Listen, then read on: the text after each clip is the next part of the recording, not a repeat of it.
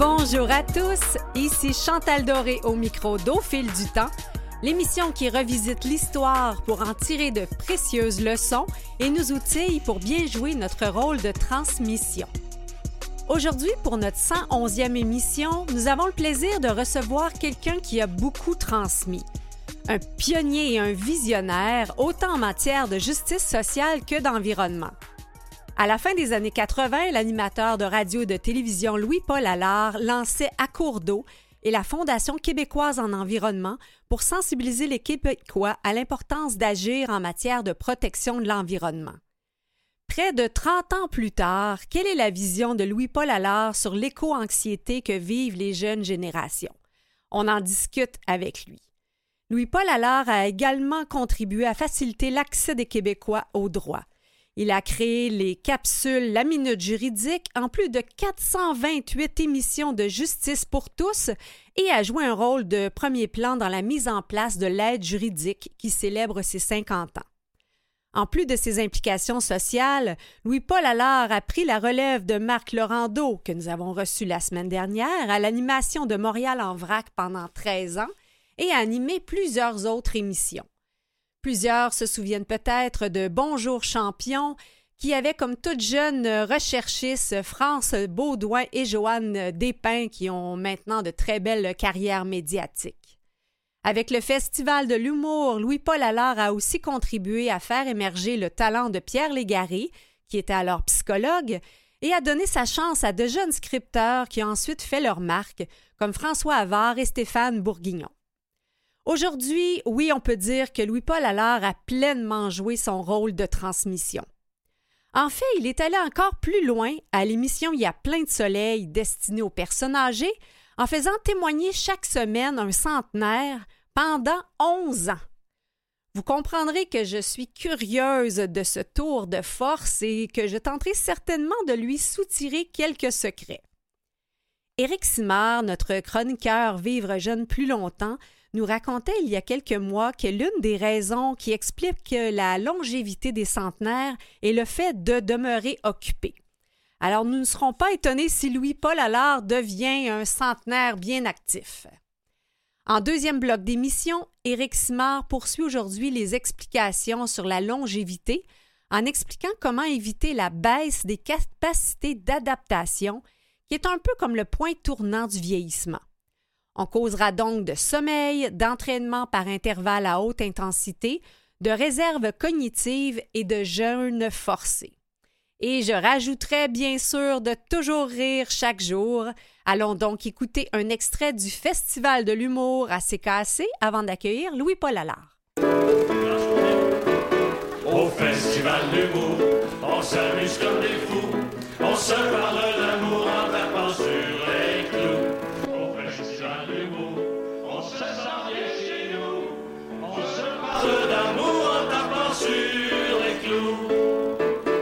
Michel la, l'insolent ex le corps. Nous sommes les commères et bouge-trous du cafard. On sert de la radio pour faire nos mauvais coups.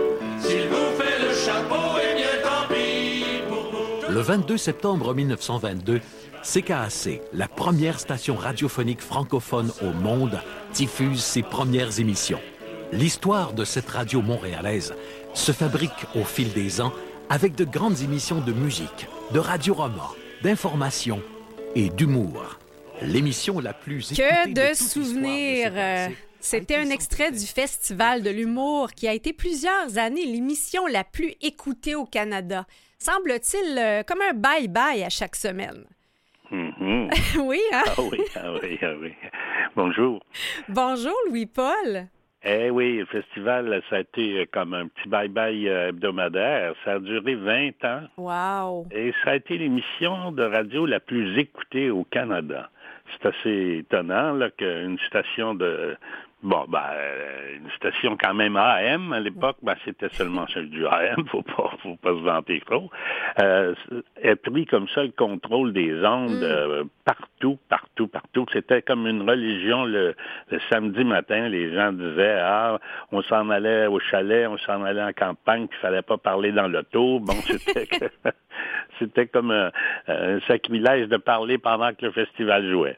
C'était vraiment un rendez-vous, un rituel que les gens avaient avec pour, pour se détendre, pour euh, être sensibilisé à toutes sortes d'enjeux, mais surtout rire. Oui, c'était l'humour qui était la base de cette émission-là. Et euh, la camaraderie qui nous unissait mm. se sentait en monde aussi. On était des, des, copains dans la vie, hein, pas seulement à, la radio. On était des, des amis euh, d'une grande, grande amitié. Et puis c'était ça durait sept jours semaine, cette amitié. Bien, on aura l'occasion pendant l'entrevue de relater justement d'autres implications que vous avez fait avec euh, vos amis. Euh, je pense avec ces amis-là, il y a eu beaucoup de, voyages de pêche, entre hein, euh, entre autres, qui ont été des rituels mémorables aussi. Oui, on a fait beaucoup d'excursions. Il faut dire que cette amitié-là s'est transposée dans nos vies quotidiennes mm. euh, de façon presque régulière. On allait en voyage ensemble, on allait à la pêche ensemble, on avait des dîners régulièrement, on fêtait Noël ensemble souvent. Mm. Alors c'était une, vraie famille dans le fond. Et puis euh, ça, ça se sentait euh, tout au long des années qu'on a travaillé ensemble. Mais la pêche, on a texte particulièrement. Mm-hmm. Euh, Roger Beaulu aussi, qui était un autre ami de CKC de l'époque. On allait souvent à la pêche, euh, tant au chenot qu'au saumon. On allait, on faisait tous les voyages de pêche, qui étaient dans le fond pas des, voyages pour aller chercher des trophées, quoi que ça a donné de temps en temps qu'on soit chanceux, mais c'était vraiment l'amitié qui nous liait, qui nous amenait à aller euh, en forêt, à la pêche sur les lacs. Et ça, ça a été tellement liant dans l'équipe que mm ça faisait partie vraiment obligatoirement de, notre amitié. Et le fait d'être de, sur ces cours d'eau, ça vous a amené euh, cette sensibilisation euh, sociale extraordinaire euh, par rapport à l'environnement.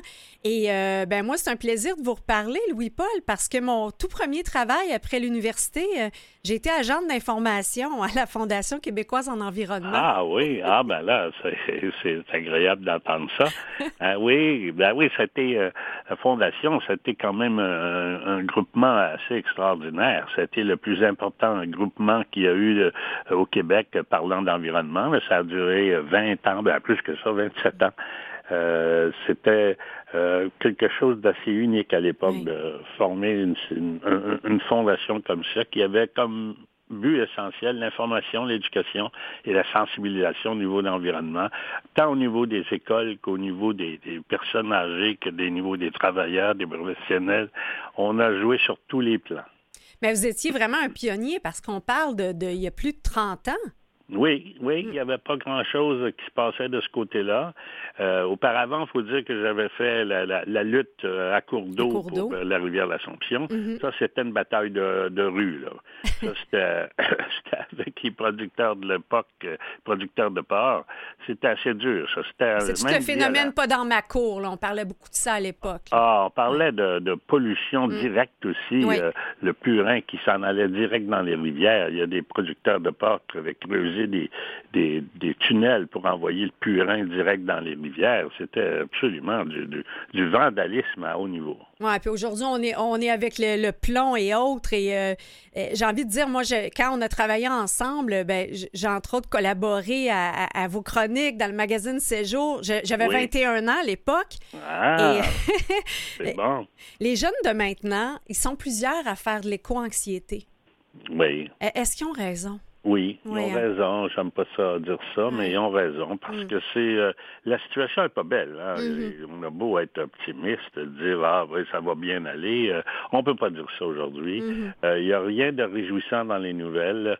la population mondiale qui a atteint un nombre record, là, ben on n'a jamais été aussi nombreux sur la planète, et ça c'est une mauvaise nouvelle. Mm. Je veux bien croire que pour l'espèce humaine, peut-être que c'est une bonne nouvelle d'avoir autant d'individus mais sur le plan de l'environnement, c'est pas, c'est pas, c'est pas réjouissant. Mm. Alors, euh, puis il n'y a pas de, il n'y a pas de volonté euh, politique internationale là-dessus, mondiale là-dessus. On l'a vu récemment, la COP27. Ah, il n'y a rien qui se décide et puis euh, il y a des gens qui sont préoccupés pour faire la guerre. Mm. Au lieu de parler de ça, au lieu de parler de l'environnement, on parle de, fournir des armes, puis l'autre euh, détruit des pays et menace d'utiliser des armes atomiques.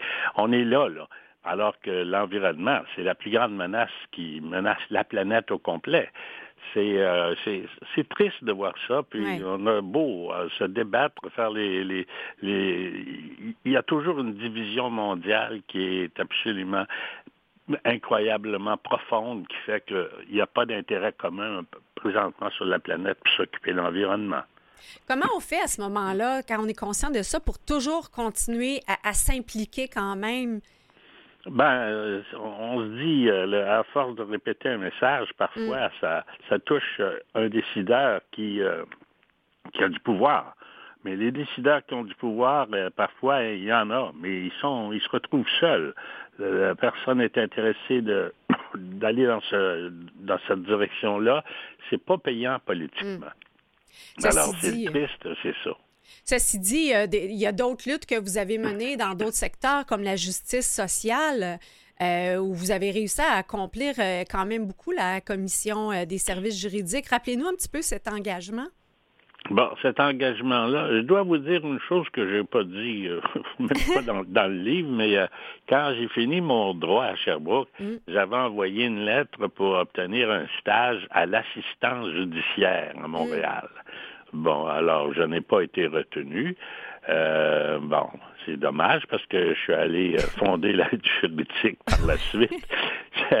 Mais euh, c'était déjà au départ une préoccupation de mm. pouvoir aider les personnes qui n'ont pas les moyens d'avoir de la justice d'expliquer au monde qu'est-ce que c'est la justice, les lois, euh, les comprendre. Parce que ça aussi, c'est un sport de riche, la justice. L'environnement en est un, puis la justice aussi. Les gens pauvres n'avaient pas accès à la mm. justice et les avocats se comportaient comme si c'était une chasse gardée, la mm-hmm. justice. Ils ne voulaient pas et les gens disaient, je me souviens quand on parlait de créer la, juridique, le barreau était euh, objecté à ça, disait les avocats vont perdre leur euh, gagne-pain. Euh, c'est c'est le temps d'expliquer les lois au monde. C'est pas le temps de dire les avocats vont perdre leur gagne-pain, mais c'était la bataille de l'époque. Vous avez fait beaucoup de vulgarisation, la minute juridique, justice pour tous. Il y a beaucoup de vulgarisation qui a été faite grâce à ça a été, euh, oui, ben, ça, a été mon, mon rôle de vulgariser le droit, euh, faire connaître les lois, expliquer au monde euh, les simples termes de j'ai reçu un papier jaune. C'est mm. quoi le papier jaune? C'est le subpénat. Mais le subpénat, il y a bien des avocats qui ne savent même pas ce que c'est. Euh, le terme subpénat. Alors, c'est pas ça qu'il fallait euh, expliquer au monde. Expliquer c'est quoi le papier jaune. On a commencé par ça. Expliquer aux gens euh, les réglementations au niveau du logement, des lois qui n'étaient pas connues. Mm. L'assurance chômage. Personne, même les fonctionnaires avaient de la difficulté à comprendre la loi. Mm. Comment voulez-vous qu'un chômeur qui perd sa job comprenne l'assurance chômage? L'aide sociale. Les gens étaient sur l'aide sociale. les les gens ne comprenaient même pas ce que la loi voulait dire et les règlements voulaient dire. Il fallait expliquer ça. Et ça, ça a dérangé euh, bien du monde. Hmm. Ben, particulièrement les gens du barreau de l'époque. Et euh, ça, c'était un travail qui a permis aux gens de s'en sortir, ou en tout cas de mieux comprendre et pas hésiter à aller voir les avocats. On avait un service euh, instauré dans tout le Québec. C'était pas seulement comme au début dans les grandes villes. C'est hmm. Dans tout le Québec, les gens avaient le droit d'aller voir leur avocat. Ils pouvaient choisir entre un avocat du privé ou un permanent de l'aide juridique. Et nous, on a créé un réseau qui s'est spécialisé dans le droit des, gens pauvres. Et euh, on avait des réunions à chaque, chaque année précisément là-dessus pour faire connaître à nos avocats les changements des lois afin de pouvoir donner les meilleurs services aux gens qui avaient droit, aux bénéficiaires qui n'avaient pas les moyens de se payer un avocat. Merci de, l'avoir fait. Euh, il y a un domaine dans lequel vous avez aussi beaucoup plaidé, c'est, euh, bon, on parle de, recyclage, de récupération, mais c'est aussi celui des cerveaux. Euh, je vous ai, tu sais, vous, vous dites dans le livre, et je suis totalement d'accord avec toi, c'est le, c'est le propre de notre émission, de, le gaspillage des, des cerveaux. Oui. Ça, c'était bien sûr à l'époque où on m'a demandé, le ministère de la Justice m'avait demandé si j'avais un projet pour euh, l'année internationale des personnes âgées. Mm-hmm. Ben, j'ai dit, moi, je, après avoir consulté là, des gens, on a fait le plus gros sondage qui a jamais mm-hmm. été fait avec la firme Sauvée auprès des personnes âgées dans tous les domaines, particulièrement la violence des personnes âgées. Et là, j'ai suggéré l'idée de faire une série d'émissions pour euh, les personnes d'un certain âge que les gens, que les, euh, les commanditaires n'osaient pas Hmm. trop, trop approcher parce que c'était des gens qui n'avaient pas d'argent, c'était des gens qui n'étaient pas fidèles des- aux postes de, télé-radio. Alors, euh, j'ai fait cette émission-là qui devait durer 13 semaines. Ça a duré j'ai- 11 ans? Ça a duré 11 ans et je dois vous dire que ça aurait pu continuer si euh, euh, la station n'avait pas été achetée par quelqu'un qui n'aimait pas ce genre d'émission-là. Mm. Mais euh, j'aurais pu continuer. Mais de toute façon, 11 ans, je pense que c'était euh, c'était quand même assez long. On s'en venait vieux, là, la gang de... je, suis, je suis le seul survivant de tous ces, ces vieux-là. Ben, je vous propose, Louis-Paul, d'écouter un, un vieil ami. euh, et tout de suite après, peut-être de nous révéler un peu tous ces centenaires que vous avez reçus lorsque vous Oui, retenez oui. de leurs conseils. Fait Alors, euh, je vous propose qu'on écoute euh, Quand ça ne tourne pas rond de Tex le corps. Ah oui.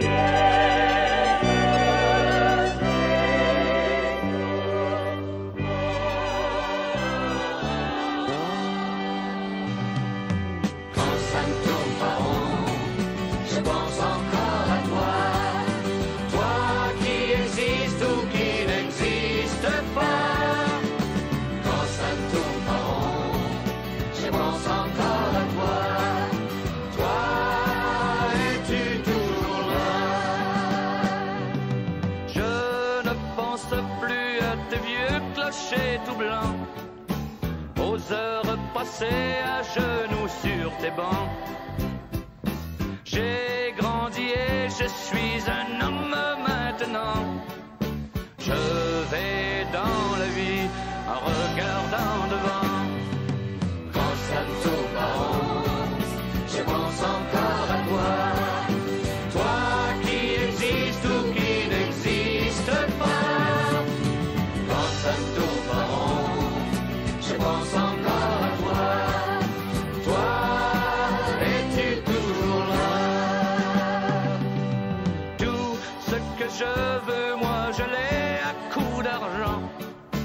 J'achète l'amour et moi, je paye content. De ton espérance,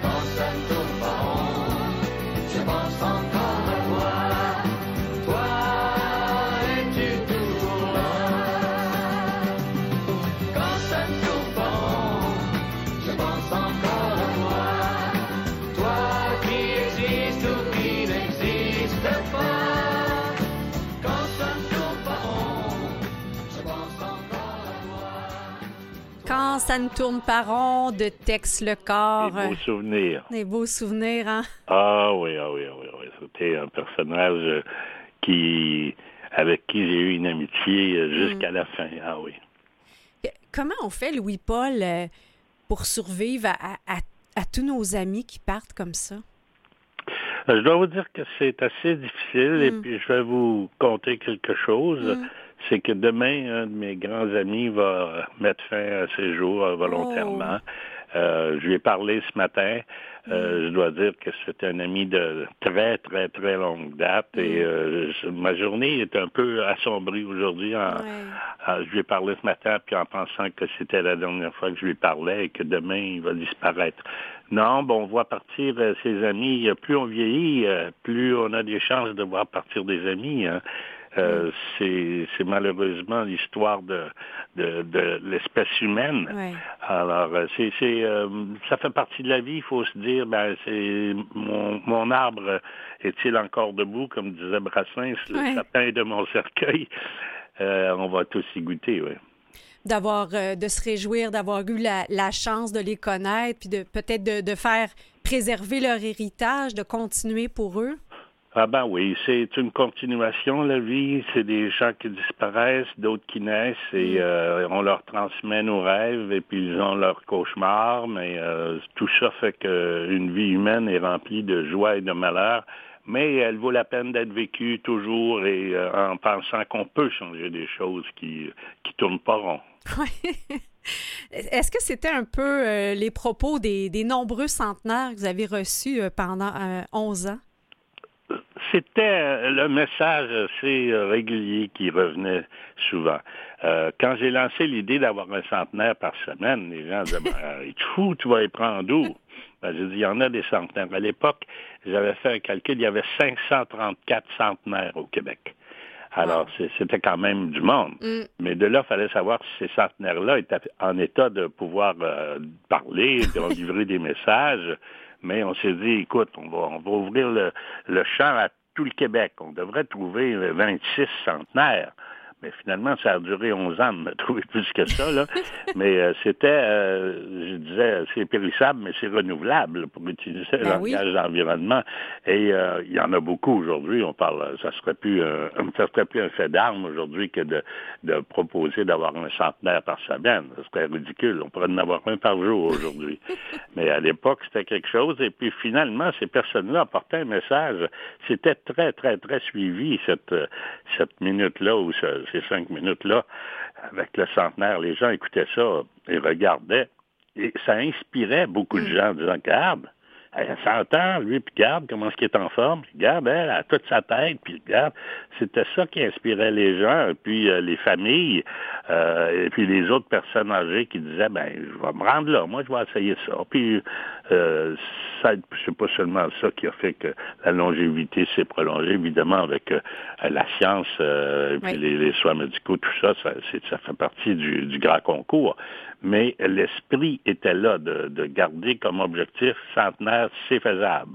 Bien, on a notre, notre chroniqueur, Éric Simard, qui va être tout de suite euh, après notre entrevue, qui nous a fait une chronique sur la longévité des centenaires. Puis il dit qu'un des secrets, c'est d'être toujours occupé. Alors vous, vous, euh, êtes bien parti? ah, j'en ai fait un, bout d'occupation, là. Ah c'est pas occupation double, c'était fois 7, 7 jours sur 7, vous avez travaillé? Oui, j'ai travaillé euh, sept jours sur sept euh, pendant, mon Dieu, pendant presque toute ma vie. Euh, j'ai eu des, des, moments de loisirs, j'ai mm. pris des, des, journées, mais je veux dire, j'ai j'avais un horaire là. Les fins de semaine, je travaillais. je travaillais assez souvent à Noël, le jour de l'an. C'est euh, j'étais occupé, comme on dit, mais j'avais beaucoup d'occupations. Donc, mm. euh, je pouvais pas avoir un horaire fixe. J'avais des horaires euh, qui étaient combinés avec les occupations que j'entretenais. Mais j'ai toujours aimé ça travailler. Moi, ça n'a jamais été pénible pour moi, parce que mm. j'ai fait des choses que j'aimais. Alors, pour ça, c'est moins lourd. Hein? Comment on fait justement au fil du temps? Parce qu'il y a des gens qui veulent prendre leur retraite, puis beaucoup qui aiment être occupés, euh, comme vous, comme Jeannette Bertrand. Euh, comment on fait pour vivre quand même avec le, ralentissement au fil du temps? Ben, il y a des, euh, des, des, ralentissements qui nous sont imposés mm. par la santé. J'ai eu ça cette année, moi. Mais euh, une fois qu'on passe ça, euh, je pense qu'on recommence, peut-être à un rythme différent. Mais euh, moi, j'ai toujours été actif, quelles que soient les, les, périodes de la vie que j'ai traversées. J'ai toujours été occupé. Je m'occupais. Et quand il n'y avait rien, je trouvais quelque chose. Alors, j'ai toujours été occupé. Puis j'aimais ça. Je trouvais, quand j'avais rien sur la table, là, je m'inquiétais. Je disais, bon, voyons, qu'est-ce qui se passe là? Et là, ah, oui, ça, je vais faire ça. J'avais pas, j'avais pas eu le temps de faire ça avant, mais le faire, là.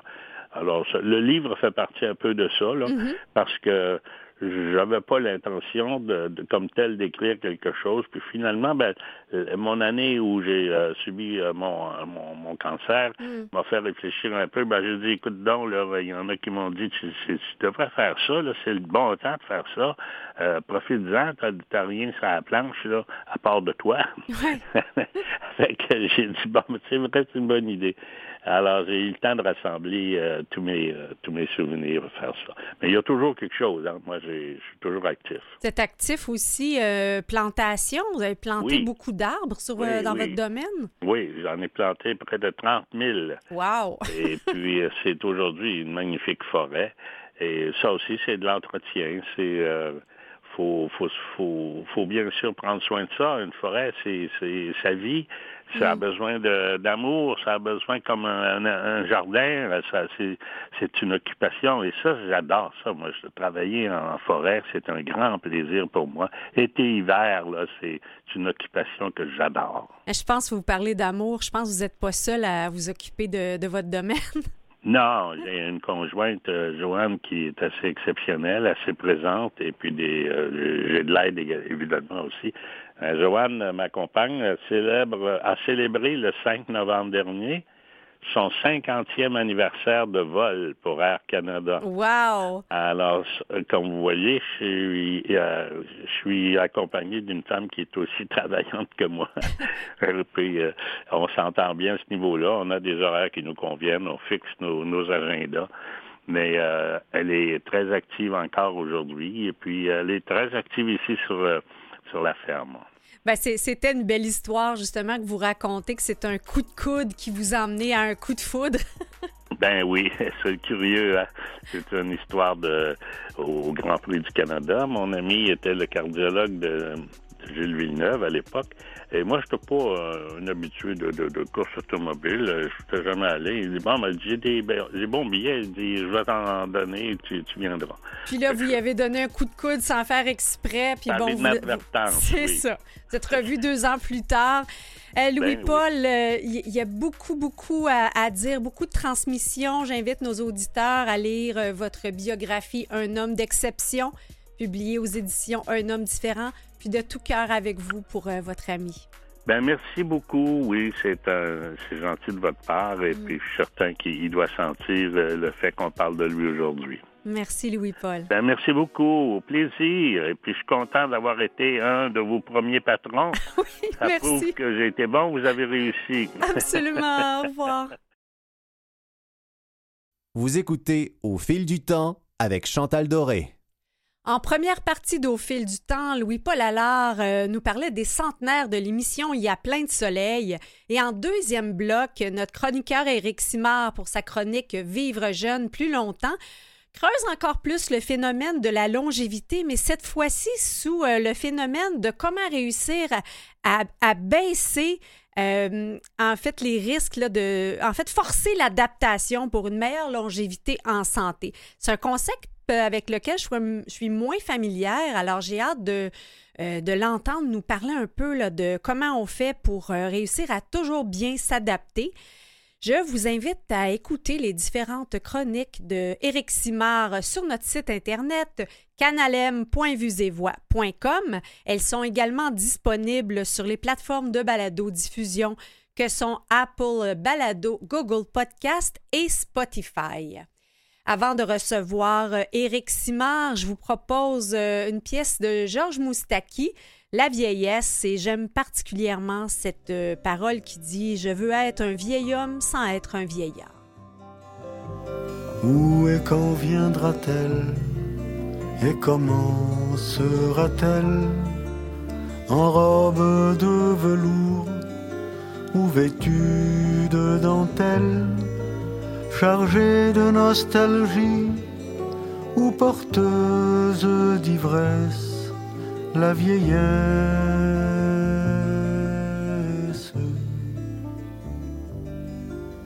Deviendrai-je un vieux singe, un vieux fou, un vieux con, mandarin sclérosé, radoteur ou bougon? Où m'accordera-t-elle un peu de sa sagesse, la vieillesse?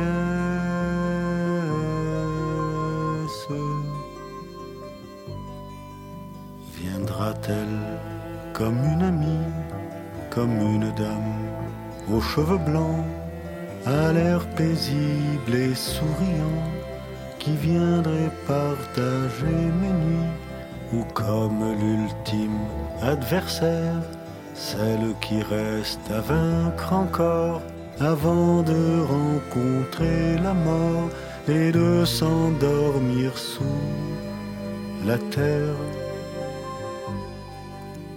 Où et quand viendra-t-elle et comment sera-t-elle En robe de velours ou vêtue de chargée de nostalgie ou porteuse d'ivresse, la vieillesse.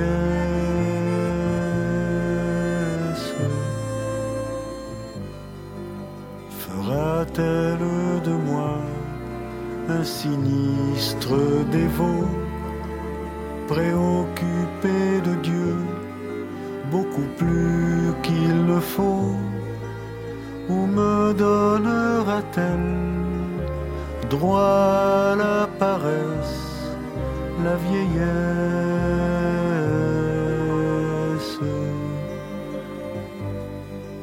Serais-je comme un arbre sec qui semble défier le temps et qui supporte bravement et coups de hache et coups de bec ou le vieux beau qui vieillit mal et regarde avec inquiétude son beau crâne qui se dénude et ses dents qui se font la malle. Où et quand viendra-t-elle et comment sera-t-elle en robe de velours? Ou vêtue de dentelle, chargée de nostalgie ou porteuse d'ivresse, la vieillesse.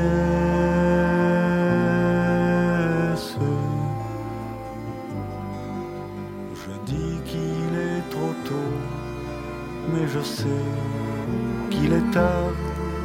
Je veux être un vieil homme sans être un vieillard et vivre chaque instant tout le temps que me laisse la jeunesse.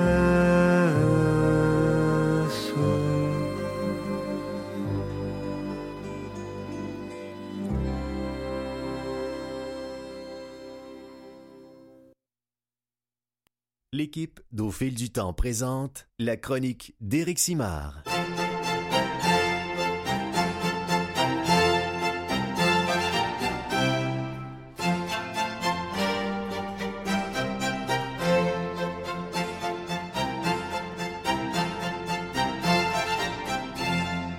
On écoutait tout juste avant La vieillesse de Georges Moustaki qui met de l'avant les différentes façons de vivre euh, notre vieillesse, chargée de nostalgie ou porteuse d'ivresse. Et la bonne nouvelle, c'est qu'on a du pouvoir sur la façon dont on vieillit et on en discute aujourd'hui avec notre chroniqueur Éric Simard, docteur en biologie et chercheur dans le domaine de la longévité. Bonjour Éric. Oui, bonjour Chantal. Eh, Aujourd'hui, on, va parler d'un terme avec lequel je suis moins familière et j'ai bien hâte que tu nous expliques les différentes composantes. Alors, on parle de la baisse des capacités d'adaptation. Qu'est-ce que c'est? Oui, écoute, c'est fort intéressant, puis c'est très, très important euh, en vieillissant de le considérer. C'est quelque chose que, sais-tu, euh, probablement on va être en mesure de léguer, en fait, aux nouvelles générations aujourd'hui.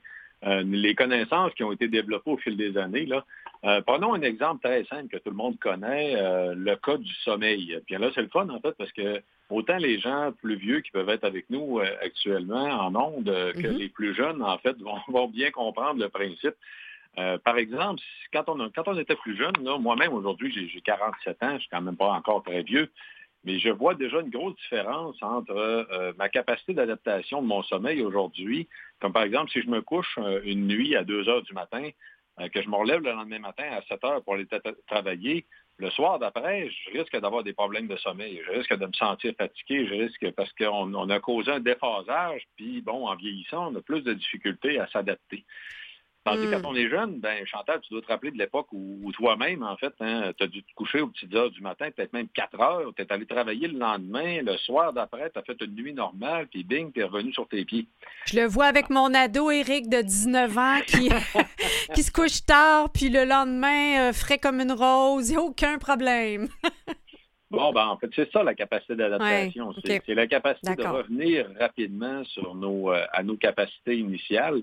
Mais euh, d'un point de vue biologique, c'est qu'en vieillissant, on, vient que, euh, à avoir de multiples systèmes que la capacité d'adaptation baisse, que ce soit mm. en fait sur notre capacité à produire de l'énergie à la demande même, ce qui, euh, ce qui amène en fait, par exemple, pour augmenter nos efforts physiques ou augmenter notre performance physique, ça va être plus difficile à un âge plus avancé que quand on est plus jeune, parce que nos systèmes ont plus de difficultés à s'adapter à la demande, à la plus forte demande énergétique. En fait, ces capacités d'adaptation-là, ce qui est intéressant, c'est que c'est faisable de, penser, de concevoir, réfléchir en nos activités de tous les jours avec l'idée de les conserver le plus longtemps possible, mm. avec l'idée de les entretenir. Puis bon, euh, je vais te donner un exemple. Il y a une facette qu'on parle relativement quand même souvent, je te dirais, là, en fait, ben, pour les gens âgés, peut-être qu'il y a des gens qui en ont déjà entendu parler, c'est la réserve cognitive. Oui, euh, explique-nous ce qu'on appelle la réserve cognitive, c'est justement la capacité du cerveau de continuer à apprendre, de continuer à retenir des choses. De... Puis techniquement, c'est une capacité d'adaptation aussi, en fait. Là. Donc, les euh, mots croisés, tous les exercices de mémoire, c'est un peu ça, c'est de la réserve cognitive? Oui, ben les mots croisés, les exercices de mémoire, c'est pas très exigeant pour le cerveau.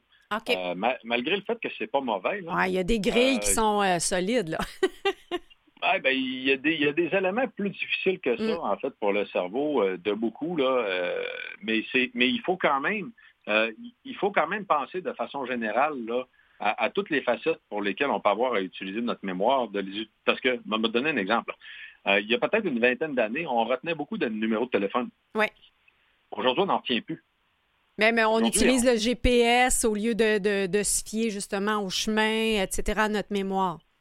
Oui, c'est ça. C'est qu'on pallie, en fait, finalement, aux efforts de mémoire de toutes sortes de façons, en fait, pour nous éviter à avoir à, se forcer, mais c'est mauvais. En fait, il mm. faut, continuer, dans le fond, à avoir à se forcer au niveau de la mémoire. Euh, ton exemple du GPS, le chemin, est excellent, ça. Mm. Parce que là, ça, c'est encore bien mieux que les mots croisés.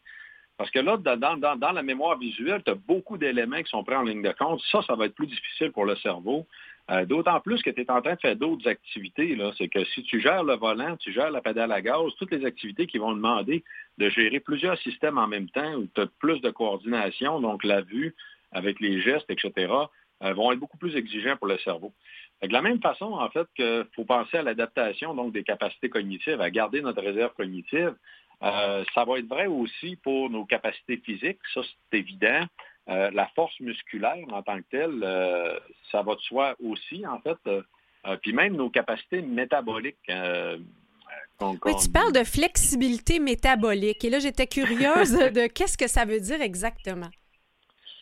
En fait, la flexibilité métabolique réfère à la capacité du corps de soit, de soit utiliser rapidement d'autres sources d'énergie, euh, ou encore de pallier, d'aller chercher dans nos réserves. Puis là, je vais t'expliquer, tu vas comprendre. Mm-hmm. Euh, généralement, le corps, est, ben, en fait, le corps, la biologie, c'est paresseux. Hein. Euh, quand tu n'utilises pas quelque chose, les systèmes disparaissent. C'est plus à notre portée. on dit grouille ou bedon rouille. oui, c'est un peu ça. En fait, c'est comme, si, tu sais, notre, notre, source d'énergie de prédilection, c'est toujours le glucose, les glucides. Mm-hmm.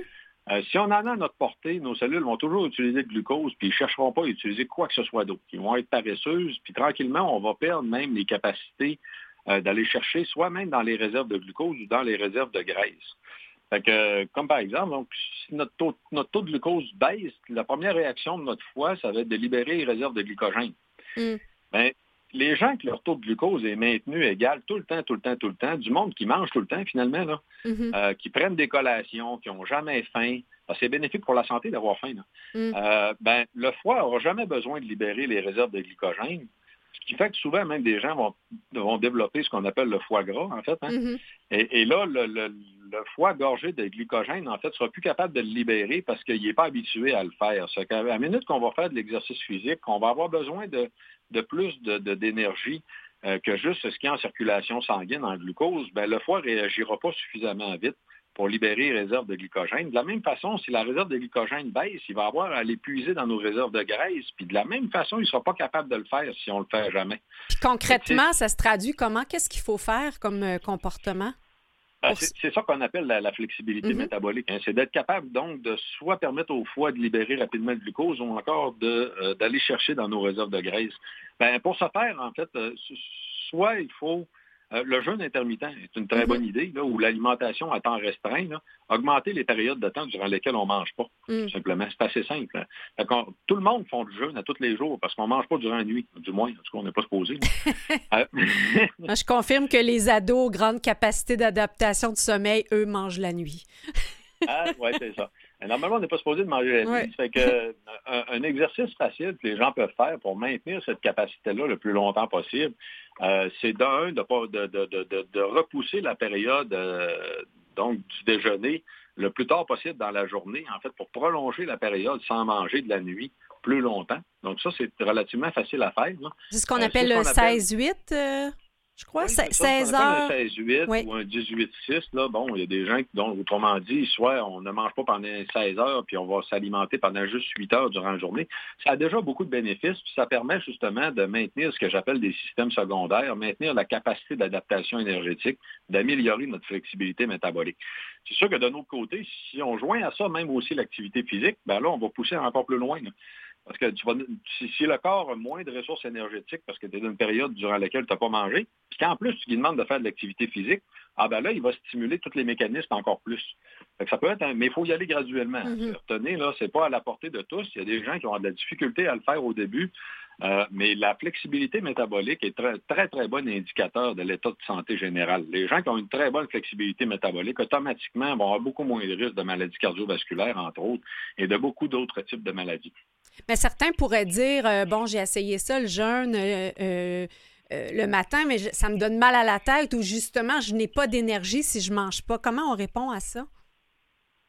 Euh, ben, c'est une question de temps. Il faut y aller progressivement. C'est possible les premières fois qu'il y ait des gens qui aient des baisses d'énergie parce que le taux de glucose baisse, puis justement, le foie n'est pas capable de répondre. Mm. D'un point de vue biologique, c'est épouvantable. En fait, c'est qu'on on devrait, il n'y a personne qui devrait être dans une situation comme ça. Mm. C'est possible que soit les étourdissements ou des maux de tête arrivent, mais il faut faire attention parce que c'est possible aussi que pendant, pendant le jeûne, c'est important euh, d'avoir un apport en sodium suffisant. Que Généralement, on va recommander de boire entre 1,5 et 3 litres d'eau par jour et de s'assurer d'avoir un apport d'au moins un quart à une demi-cuillère à, à thé de sel. Donc, de l'eau Euh, salée? Oui, carrément Mm. de l'eau salée. En fait, moi, ce que je conseille aux gens, c'est pas de, de boire de l'eau salée toute la journée. C'est pas très Mhm. agréable. C'est que vous avez juste à penser tout simplement que la, la quantité de sel que vous avez à prendre, de la prendre à un moment particulier de la journée. Moi, je le fais en, sur l'heure du midi, mettons, pour sauter le repas du midi, tout simplement, parce qu'en même temps, ça vient combler aussi un, un- un sentiment de conditionnement qu'on a habituellement, là, euh, d'avoir besoin de faire quelque chose de différent le midi, parce que normalement, on mange. Mhm. Ouais. Donc, tu t'en profites peut-être pour faire des, des exercices. Oui, de la même façon, je vais m'entraîner euh, soit sur l'heure du midi ou soit en fin de journée ou aussi, même durant la période de jeûne, en fait, pour pousser en fait la, la capacité d'adaptation le plus loin possible. Puis on parle d'intervalle à haute intensité. Qu'est-ce que ça Oui. veut dire? Euh, comment ça se traduit concrètement? Ah ben ça c'est intéressant, c'est que dans, dans le concept justement de, de- de capacité d'adaptation en fait, puis de la, de la- même de la flexibilité métabolique euh, reliée à l'activité physique, là, euh, quelqu'un qui est relativement actif, qui va marcher, mettons, euh, 5 km par jour, Mhm. euh, il y en a beaucoup qui font ça, là, euh, 5-10 km même, là. Euh, ben, techniquement, c'est la marche, en fait, va faire en sorte que, oui, vous allez être actif d'un point de vue métabolique un peu plus, en fait, d'un point de vue cardio, ça va circuler un peu plus, euh, mais jamais vous allez embarquer dans ce qu'on appelle, en fait, la production d'énergie anaérobique. Euh, autrement dit, euh, une situation dans laquelle le corps est plus capable de fournir suffisamment d'énergie par la transformation du glucose Mm. avec l'oxygène qui est disponible parce qu'il manque d'oxygène. La demande en, en- en énergie est trop rapide. Il va manquer d'oxygène. Et là, il va stimuler des mécanismes parallèles, en fait, qu'on appelle en fait la production anaérobique. euh, qui ont beaucoup, beaucoup, beaucoup de bénéfices santé. Mais ces mécanismes-là, on les stimule jamais, en fait, dans la vie de tous les jours, à part les moments où vous devenez très essoufflé. Donc, si, euh, si, je comprends, Eric, peut-être euh, en terminant, il faut faire pomper son cœur euh, plus régulièrement, plus de marcher, c'est ça? Oui, effectivement, c'est c'est une autre façon de forcer l'adaptation. C'est même des courses sur des périodes très courtes, ça peut être 20-30 secondes, mais de se rendre au moins jusqu'au niveau où on va être très essoufflé, c'est très, très bénéfique pour la santé parce que justement, là aussi, on va forcer l'adaptation. Éric Simard, merci beaucoup pour tous ces bons conseils pour euh, s'assurer de, garder nos capacités d'adaptation bien actives. Oui, essayer d'être capable de suivre nos adolescents plus longtemps. Merci beaucoup. Euh, on va en musique avec les années folles de France Gall.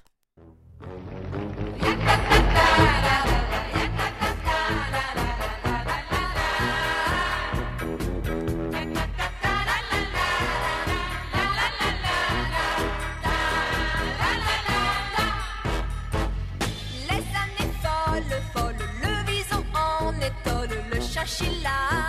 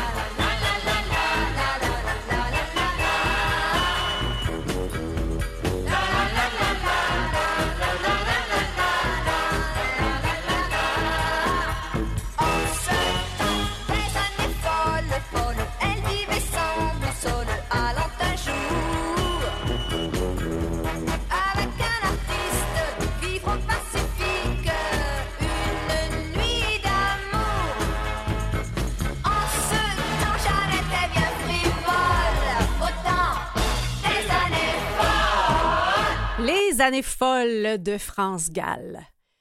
En lisant la biographie de Louis-Paul Allard, j'ai appris que l'un des jeunes nouveaux scripteurs du Festival de l'humour à l'époque, qui était un réel succès radiophonique comme il nous l'a raconté, était Stéphane Bourguignon. Euh, et euh, peut-être vous connaissez l'une de ses œuvres phares pour laquelle il a gagné le prix Gémeaux du meilleur texte deux fois.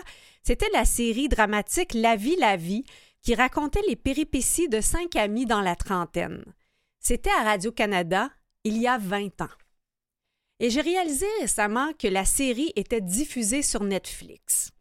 Et là, popcorn en main, je m'attendais à un gros voyage au pays de la nostalgie en réécoutant La vie, la vie, parce que j'avais l'âge des personnages il y a 20 ans. Or, c'est plutôt un coup de batte de baseball en plein front que j'ai reçu, tellement il y avait tout un décalage et c'est en revoyant des séries auxquelles on s'identifiait à une certaine époque qu'on réalise qu'on a vieilli. Le début de la trentaine, euh, c'est les défis du passage à l'âge adulte, les débuts de carrière, le désir de s'installer dans une relation sérieuse, de bâtir une famille, de s'acheter une maison, les amis qu'on fréquente au bar du quartier. En même temps, ça m'a permis de réaliser qu'on mesure le temps qui passe et on s'aperçoit qu'on est devenu plus fort, plus résilient et que les angoisses d'autrefois nous semblent aujourd'hui bien futiles. D'un autre côté, de nouvelles inquiétudes se présentent, mais on a beaucoup plus de bagages pour y faire face. On arrive à reculer dans le temps et de se dire ben, si j'ai été capable de triompher de tel ou tel obstacle, j'ai ce qu'il faut en moi pour passer au travers. En fait, le plus grand décalage euh, en écoutant La vie, la vie, ça a été plus décoratif et technologique. Entre autres, euh, bon, le personnage sans GPS qui se perdent en voiture parce que leur carte routière euh, papier part au vent. Et là, je me suis amusée de dire qu'à écouter notre chroniqueur Éric Simard, euh, c'est peut-être une bonne chose finalement de se remettre aux cartes routières. Autre exemple, Claire, la journaliste qui doit aller porter son article au journal plutôt que de l'envoyer par courriel, les amis qui se parlent au bar plutôt que d'être plongés dans leur cellulaire. Alors, qu'en est-il aujourd'hui du fossé numérique? Bien, qu'on ait deux ans ou 92, presque tout le monde sait maintenant servir d'une tablette. Par contre, on a perdu des connaissances en informatique, déplore Olivier Niquet dans un article paru dans l'actualité. Le fossé numérique est rendu un cratère. C'est le titre de l'article. Sa crainte que je partage et que notre méconnaissance des algorithmes, entre autres, donne beaucoup de pouvoir aux entreprises euh, qui, qui finalement sont derrière les réseaux sociaux. Alors, je serais curieuse d'entendre votre opinion que ce soit sur le décalage des vieilles séries ou sur le décalage informatique. Si vous êtes habile avec Facebook, justement, écrivez-moi sur la page Facebook de l'émission Au fil du temps à Canalem. Écoutons maintenant un beau duo intergénérationnel, Dutron et Dutron. La chanson s'appelle Demain.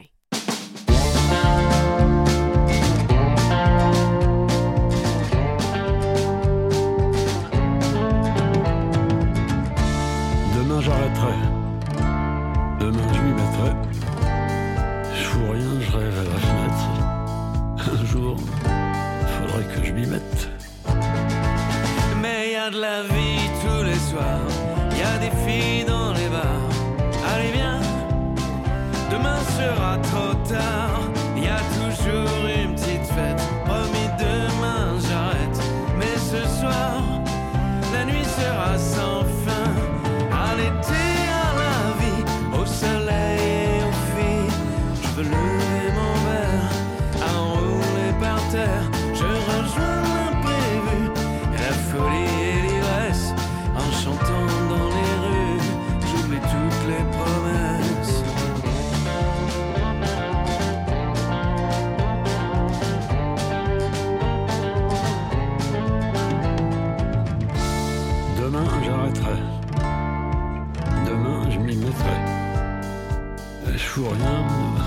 café en terrasse.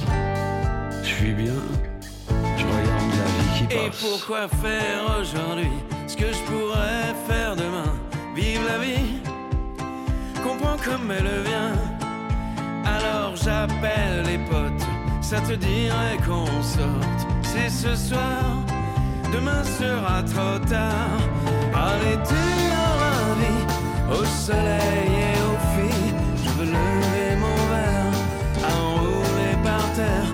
pas que le paradis n'a pas tout pour nous plaire, mais j'ai plus chaud en enfer, entouré de mes amis.